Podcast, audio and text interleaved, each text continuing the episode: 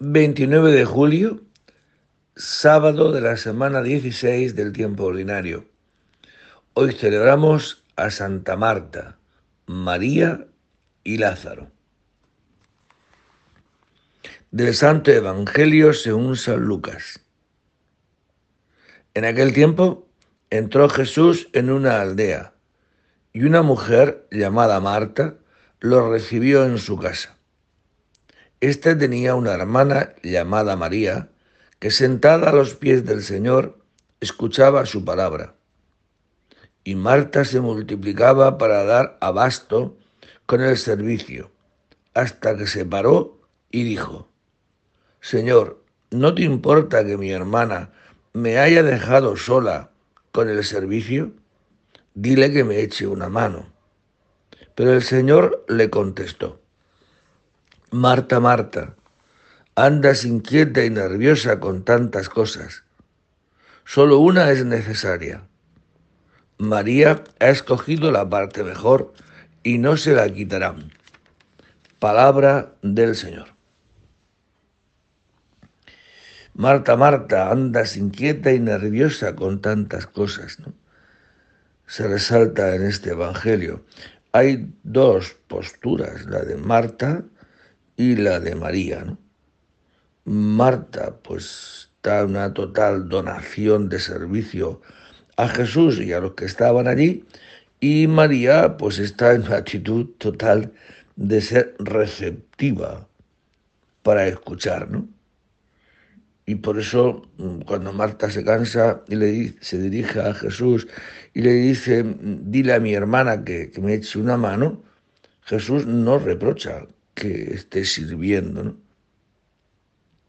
sino que resalta, resalta, y muy bien resaltado, resalta la actitud que hace que la acción sea diferente. Por eso mmm, pondera que tu hermana ha escogido la mejor parte. Porque solo el que escucha solo. Y el que escucha la palabra de Dios, ese está en disposición de servir, ¿no? Por eso nosotros lo que resalta aquí es que somos pobres, indigentes. ¿eh? Es, esa es nuestra actitud, esa es nuestra vida, ¿no? Y a la que nos invita es pues estar abiertos. ¿Abierto a qué? A escuchar, porque María al escuchar la palabra deja entrar en su corazón a este Jesús que es el amor, que es Dios hecho hombre, es Dios hecho amor.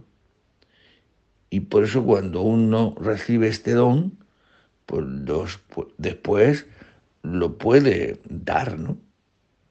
Yo hágase en mí según tu palabra, que dice la Virgen María.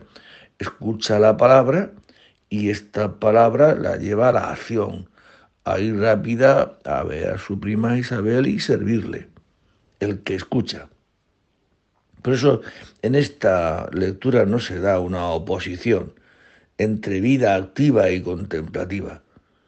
Se señala el principio de la acción. Todos los grandes enviados de Dios, todos han pasado por el silencio. El silencio de acoger y estar abiertos para encontrarse con la palabra, con mayúscula. Y cuando la han escuchado, han emprendido el camino, no su camino, sino el camino que Dios le ha indicado. Y por eso señala a Jesucristo pues la bondad de una postura que es estar atento a escuchar. Y en este mundo en el cual nosotros vivimos ahora, dominado por la acción, hacer, hacer, hacer, hacer, pues yo creo que se nos hace urgente a todos y muy imprescindible y necesario escuchar.